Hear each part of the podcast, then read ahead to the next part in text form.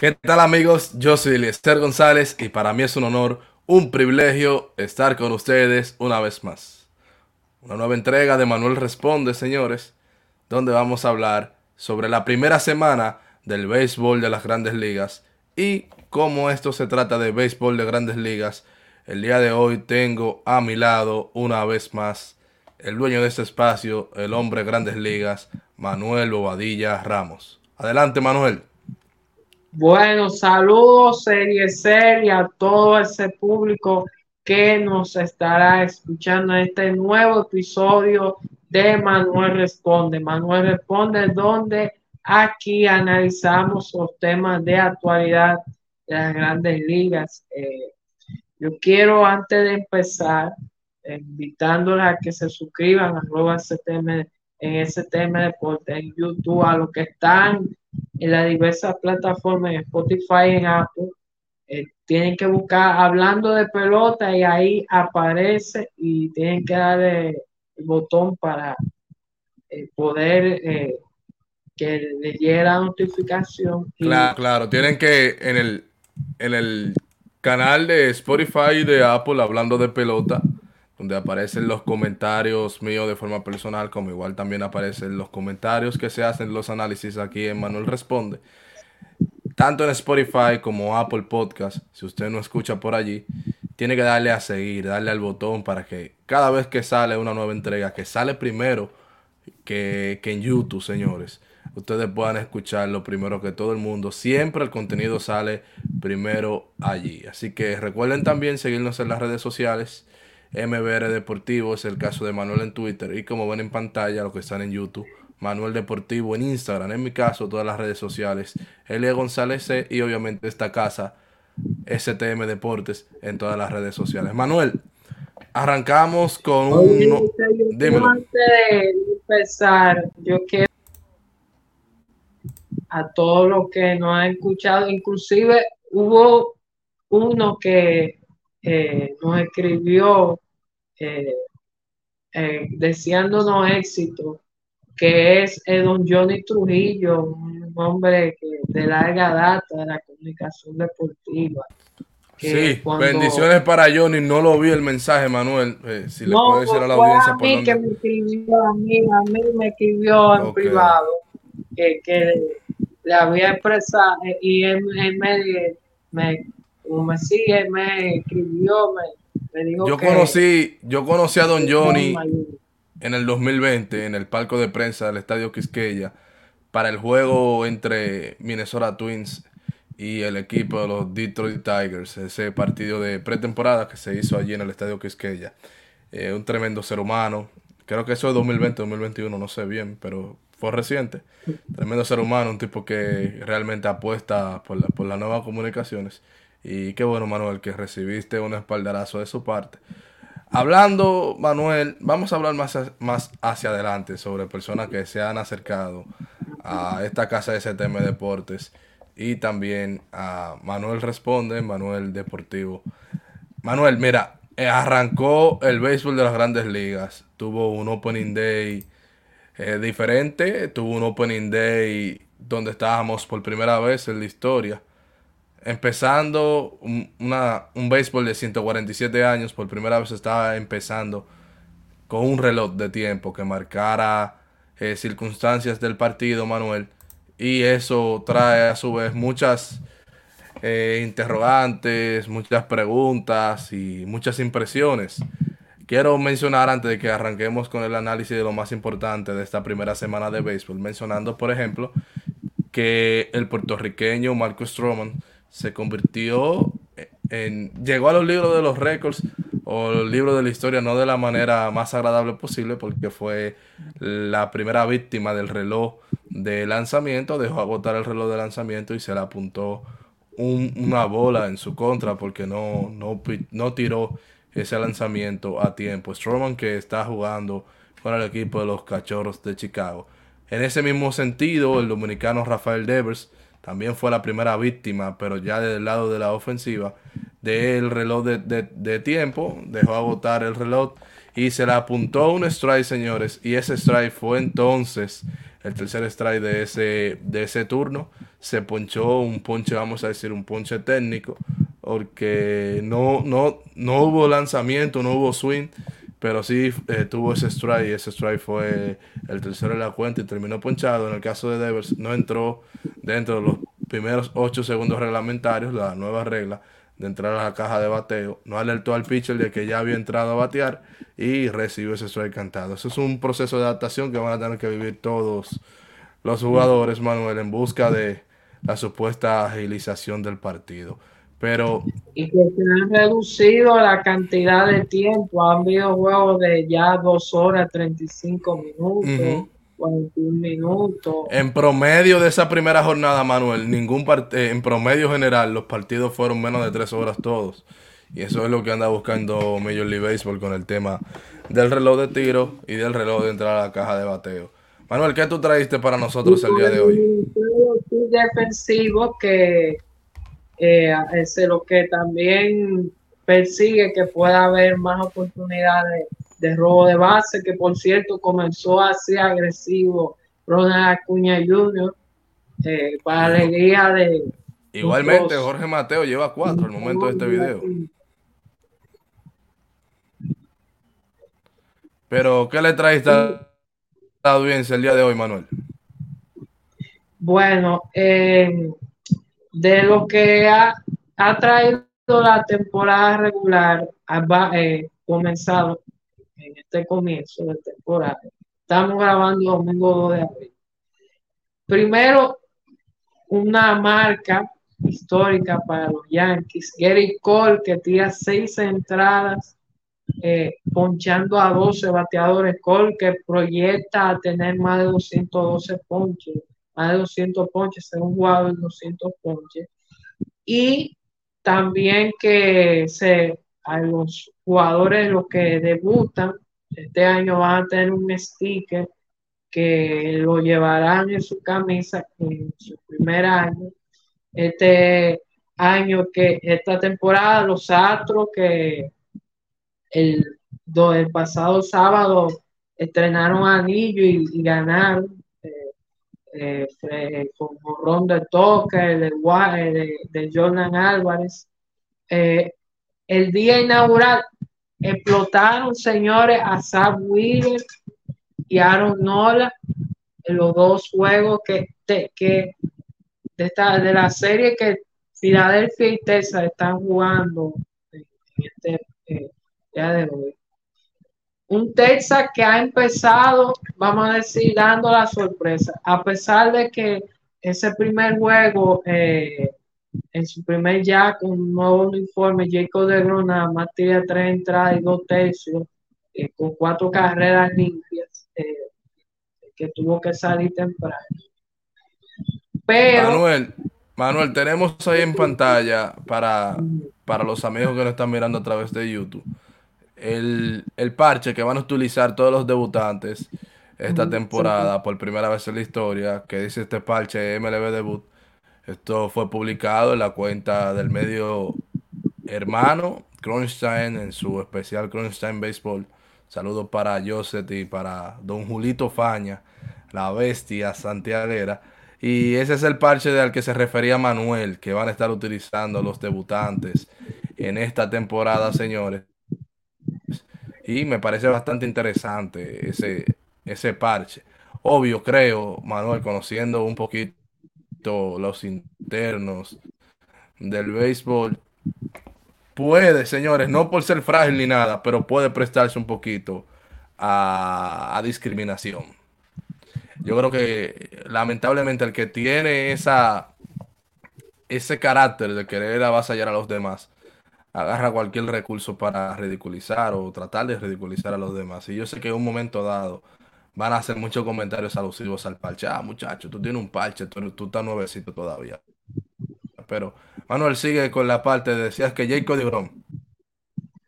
Bueno, que ese partido que Jacob de Grom salió, vamos a decir, por la puerta de atrás, cuando lo dejó eh, y Texas le tocó batear en la cuarta entrada. Estaban perdiendo 5 a 0. Y en la misma cuarta entrada hacen nueve carreras. Eh, y que en dos partidos habían hecho 26 carreras, eh, carreras impulsadas, el equipo de Texas. Empezando, arrancando rápido, un equipo que se tiene las mejores proyecciones, no superior a Seattle y a el equipo de los Astros, que son los dos que eh, apuntan por, por ir a postemporada. Eh, los Astros que en ese día inaugural, los Astros que ellos eh, debutaban su primer partido en su casa, en el en su casa. Fue una el Minute Maid Park. El Minute Maid Park, exactamente, en el cual eh, ustedes saben que para llamar, para entretenimiento, siempre invitan a, alguien a, lanzar. Y habían invitado hasta una rapera americana, eh, Megan Tree eh, Strato, eh, si no me equivoco, es el nombre de esa. Ella, eh, vamos a decir, llamó la atención.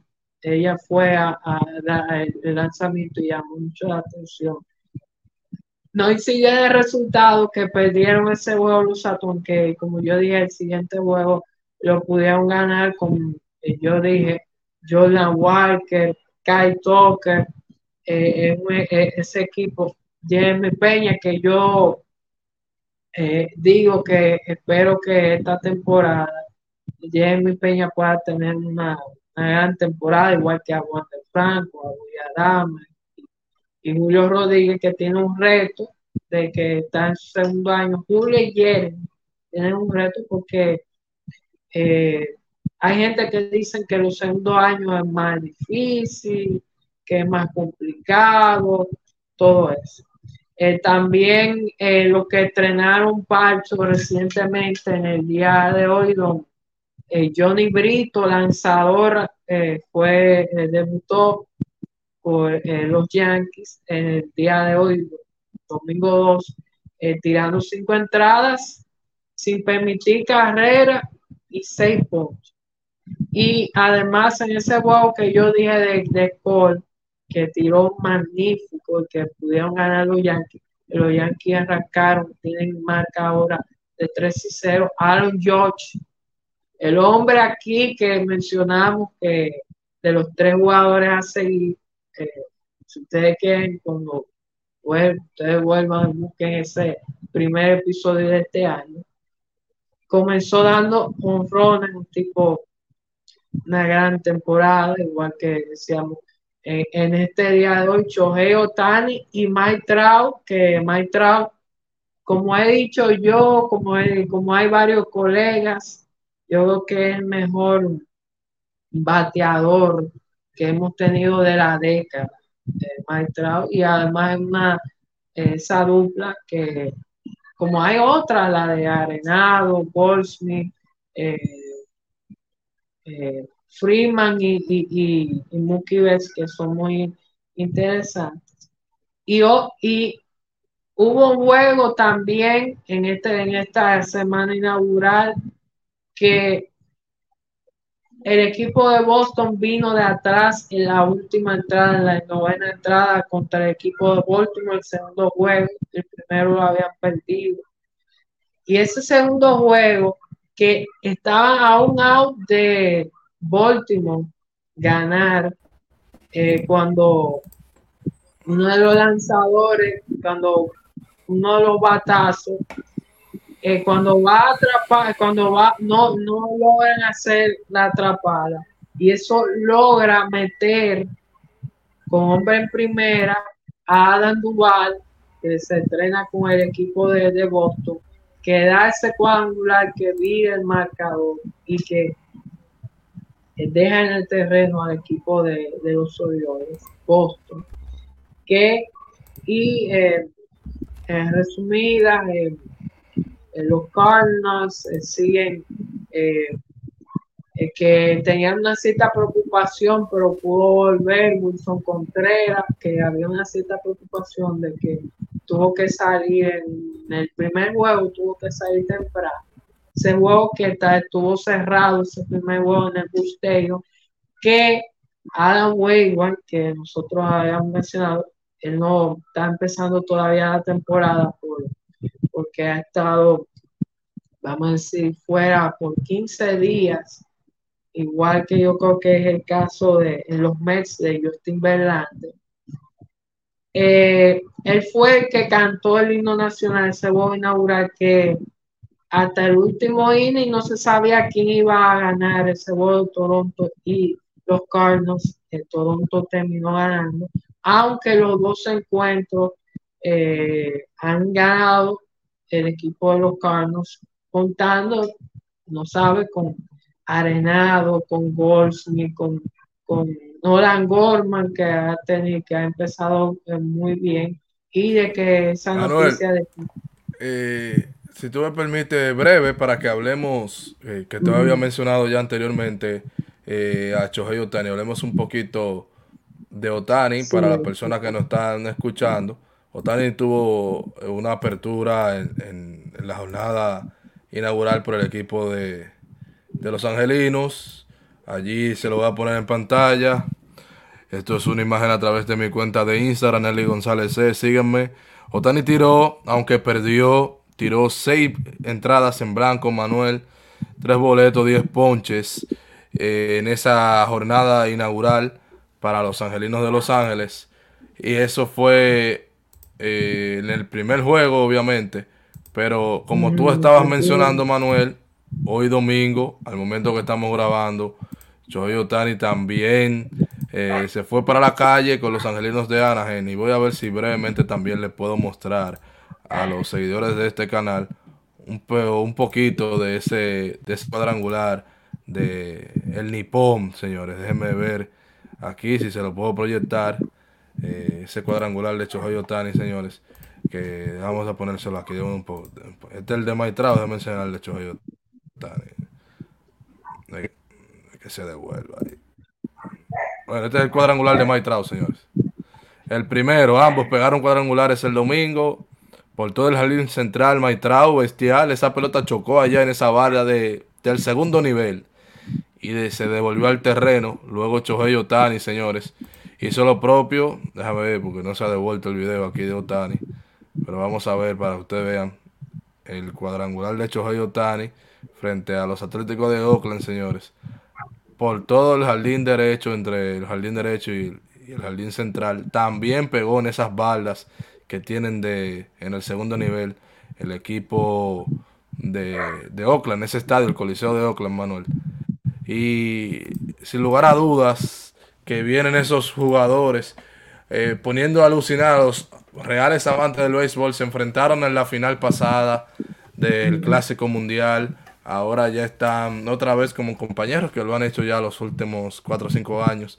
Son compañeros de los angelinos y pegan cuadrangulares en la misma jornada, Manuel. Manuel, también brevemente me gustaría compartir con los que están en YouTube eh, mirando eh, este contenido. Ya hablamos un poquito de Otani. Eh, hablabas ahorita de Marineros de Seattle, Manuel. Vamos a compartir la actuación de Luis Severino, que tuvo seis entradas lanzadas. Esta es imagen. Luis Castillo, sí, de los Marineros. Gracias, Manuel. Estuvo seis entradas lanzadas en esa primera apertura eh, con los marineros de esta temporada. La cabeza. Sí, sí, se lo voy a poner más más hacia adelante, señores. Eh, que por poco pues le pasa un percance. Seis entradas en blanco, no permitió anotación entonces, seis ponches. Imagen de los amigos de Crunch señores. Les recomiendo seguir esta cuenta a todos los amantes del béisbol. Entonces, Manuel, vamos a buscar ahora, para que la gente lo vea también, ese, ese percance, por poquito, señores, se le pega un lineazo a, Luis Castillo en uno de esos partidos. Eh, pero gracias a Dios, afortunadamente, dicen algunos que lo salvó la cabellera. Eh, yo hice un, un video en, cámara lenta. Eh, voy a ver si se lo puedo proyectar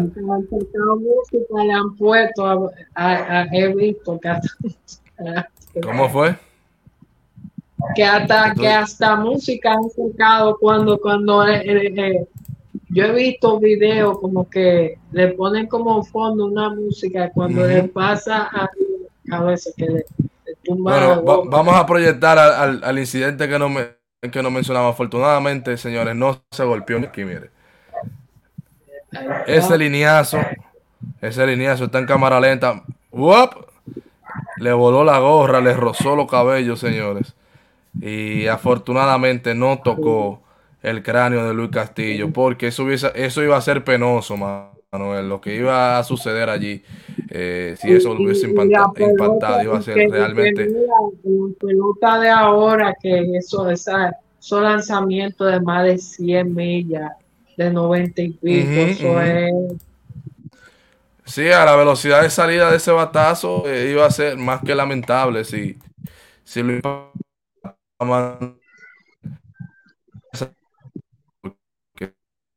eh,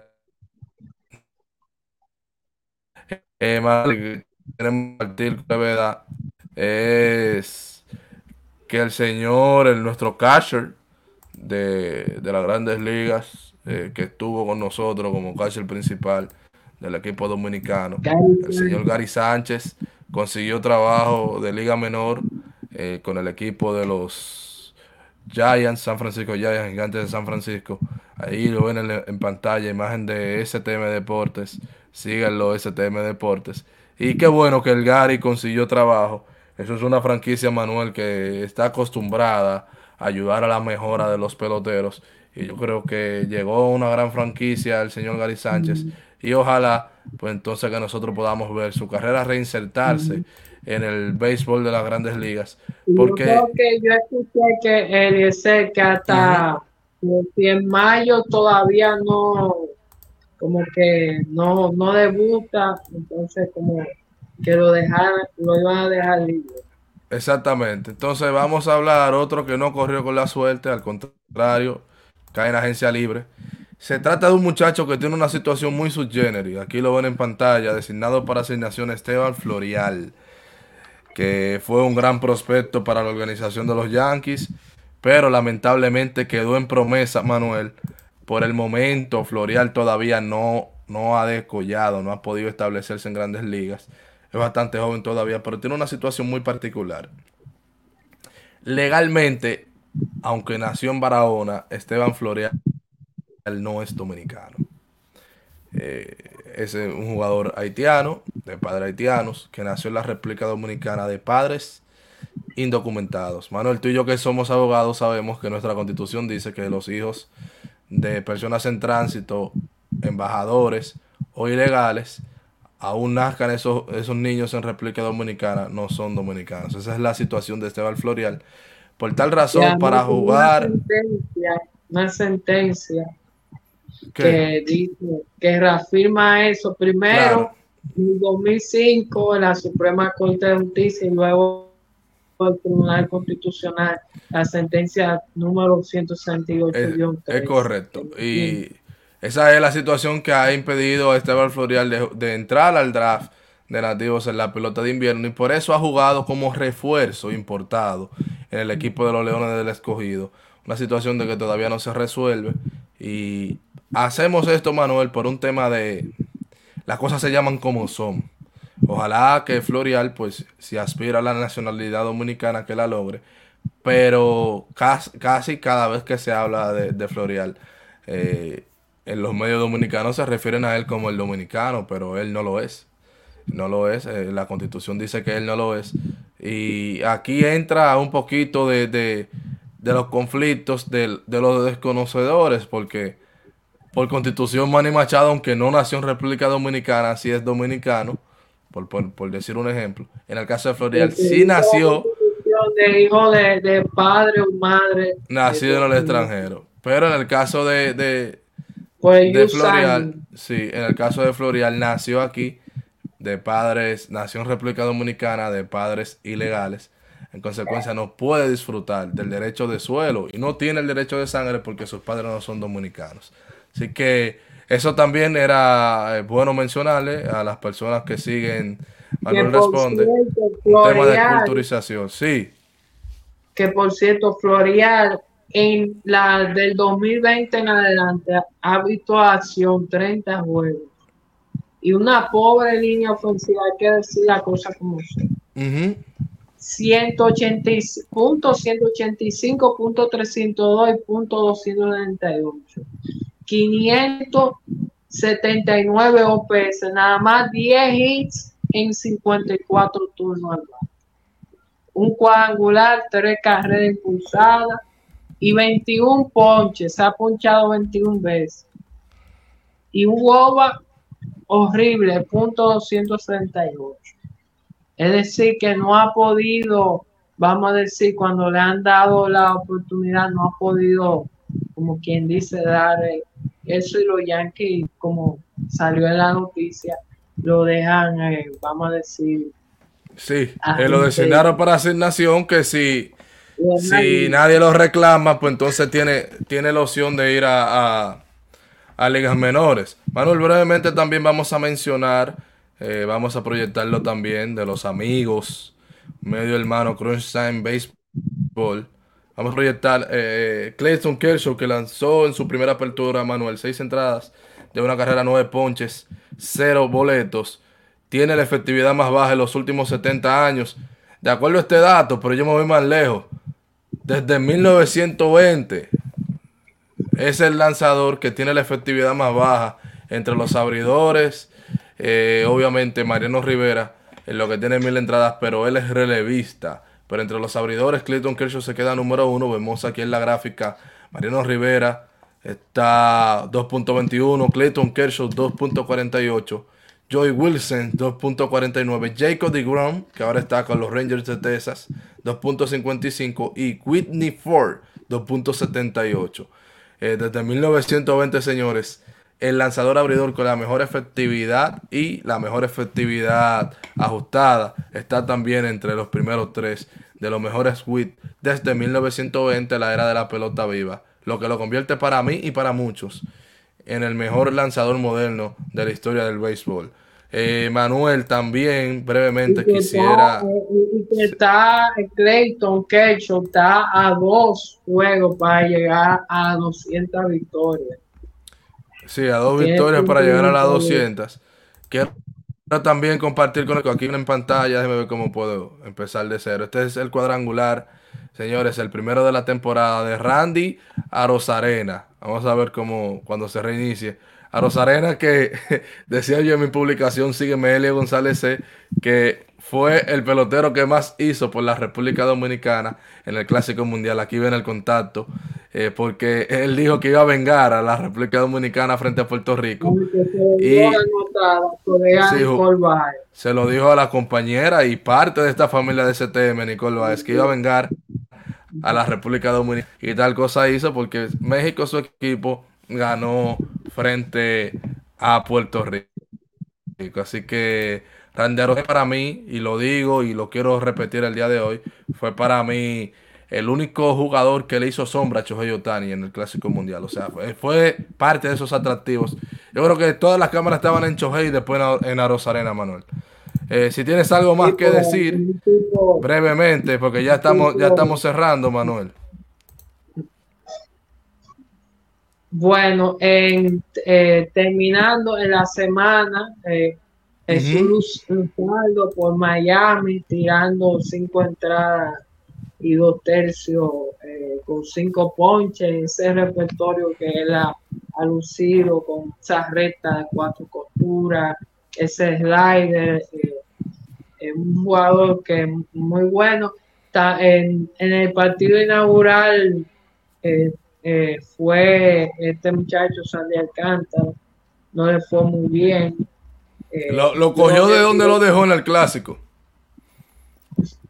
Bueno, y con el caso de de eh, ah, yo he dicho Texas que, que, empezó. Sí, los Rangers de Texas, Manuel, que es una conversación que hemos tenido a través de del grupo de STM. Veníamos augurando que iban a empezar a tener éxitos.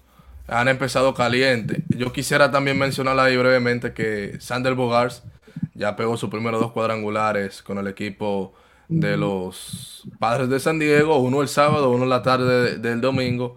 También hay que mencionar que Julio Rodríguez la tarde del domingo pegó su, eh, pegó su cuadrangular el sábado. El oso Marcelo Zuna, que es un año bastante importante para él, pegó de cuadrangular. Igual Giancarlo Stanton y, Aaron Josh el domingo pegaron cuadrangulares. Stanton que ya también había pegado eh, de cuadrangular y el propio Josh. Eh, Acuña Jr. también pegó de cuadrangular el sábado. Y han empezado calientes los bateadores, Manuel.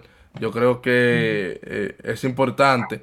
En el caso de Marcelo Zuna y Giancarlo Stanton, de forma particular, lo digo y lo mantengo, tienen este año es muy importante para ellos. Y le voy a decir porque en el caso de Osuna, ustedes saben que viene metido de algunos problemas personales fuera del béisbol, además de un bajo rendimiento. Entonces es una temporada importante para él. Para muchos todavía sorprendente. Eh, sí, para, para muchos todavía sorprendente que sea parte de un equipo de grandes ligas porque un momento se barajó que podía quedar fuera. En el caso de Stanton, los últimos cuatro años afectado por lesiones, está en un año crucial para él. Es un tipo que realmente el béisbol es mejor cuando él está jugando porque eh, ilusiona con esos batazos descomunales, Manuel. Y qué bueno que ha empezado caliente.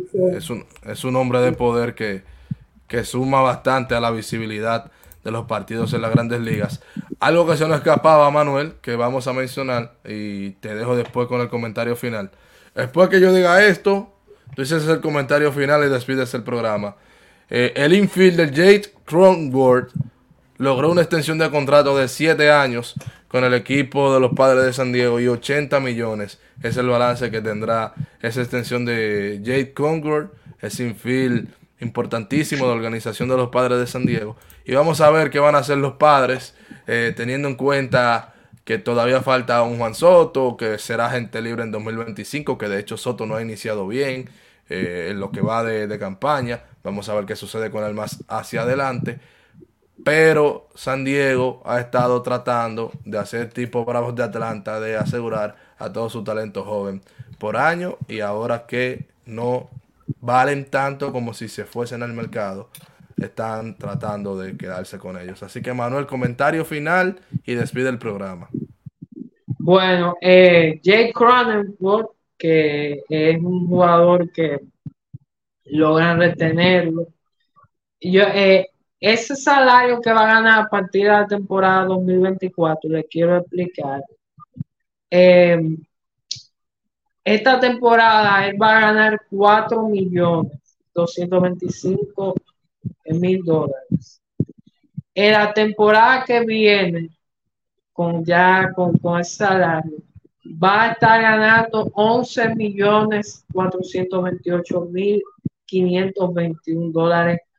Es el promedio por temporada.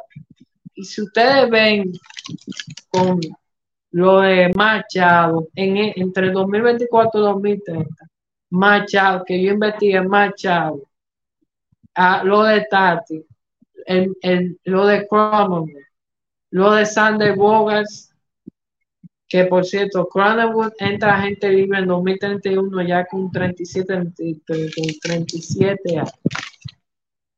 Ustedes saben cuánto gastarían entre esos jugadores solamente entre esos jugadores que yo les mencioné, 651 millones de dólares ya estaría. Con lo que te está diciendo que ellos tienen eh, ese compromiso de, y que de nómina de entre esta temporada 2027 ellos estarían gastando, hay que ver, porque a futuro ustedes saben, Juan Soto, si se queda, si no, sumarían en esos de 2023, eh, de esta temporada de 2027, que lo que gastarían en nómina general hasta ahora, 821 millones de dólares. Es decir, el equipo de los padres, que es un equipo que está entre, como decíamos, entre los favoritos a contender eh, el título. Hay que ver, no ha empezado bien. Y para terminar y cerrar con eh, broche de oro, como se. Yo, que, yo quiero dejar un comentario con, respecto a Juan. Juan Soto desde el 2018 son datos hasta el sábado, porque eh, todavía hay, que esperar para lo que pase hoy. Pero Juan Soto, no sé por qué hay esa especulación, eso de que no vale eh, más de 500 millones, un agente que dijo que no, todo eso. Pero él es desde el 2018, desde que entró a la Grande Liga, líder en base por bola con 500 días. Solamente se, eh, eh, por delante de Jabray Segundo en OVP con 423. Quinto en WRC Plus 153. Líder en, en Wildfire con 22.6. Perdón, puesto número 14 entre los 20. Y la temporada pasada, que supuestamente fue una temporada mala, quedó top 20 de, los bateadores. Yo creo que, como decía yo en el, episodio anterior de Soto, yo creo que él, ojalá que tenga una gran temporada este año, yo creo que él eh, va a si tiene estas dos temporadas, va a seguir subiendo su salario, porque si no fuera así, esta temporada no, no ganaría 23 millones y no le proyectaría por 33.1 millones. Y que sí, y que es uno de los bateadores que, se, como he dicho, se logra envasar. Yo creo que él estaría con entre 35 y 40 millones. Eso es lo que yo, yo quiero con todo el respeto que, que, que, pero yo creo que si todo esto que él ha logrado desde el 2018 y lo que ese muchacho puede lograr, yo creo que no sé si llegue esos 500 millones, pero yo creo que va a ser que él va a ser uno de los jugadores con, el salario más alto. Y además que una cara que, por ejemplo, ya está, hay gorra recientemente que se sacó. Y es un tipo que es una cara muy interesante porque es eh, atractivo. No entendí por qué ese, eh, la crítica o que los comentarios con, de el señor Elio Valle, pero yo lo que creo es que Juan Soto, lo que logre, tanto yo digo esta temporada y año que viene, puede hacer que, que suba, que suba eh, y que llegue a, a, eso que él está buscando. 35, 40 millones, que eso es lo que yo veo. Y como habíamos dicho, hay que ver la, la estrategia, porque Scott miren, ese contrato que consiguió Sander Boga con San Diego, ustedes saben quién es la gente de Sander Boga. La gente de Sander Boga es Scott. Es decir, que él esté representado por uno de los agentes que ha logrado contratos buenos, interesantes, y ha logrado que lo que han querido los, los eh, sus lo que yo lo que creo es que Juan Soto va a tener un buen contrato y, que, como hemos dicho, es, un jugador que siempre busca, porque si es así, recientemente, que, no ha pasado ni, ni siquiera hemos llegado a un mes todavía, él tuvo caliente en el, en el clásico mundial. Cuando él, como quien dice, él venía de un problema y que se presentó tal de eh, eh, que no tuvo el entrenamiento y fue el bate más caliente de República Dominicana. Y yo creo que Juan Soto, cuando esté en el nivel ahora que está arrancando la temporada, yo confío que él va a tener una gran temporada y de que va a llegar a esos 35, 40 millones que yo creo que, que él va, que eso es lo que él. Y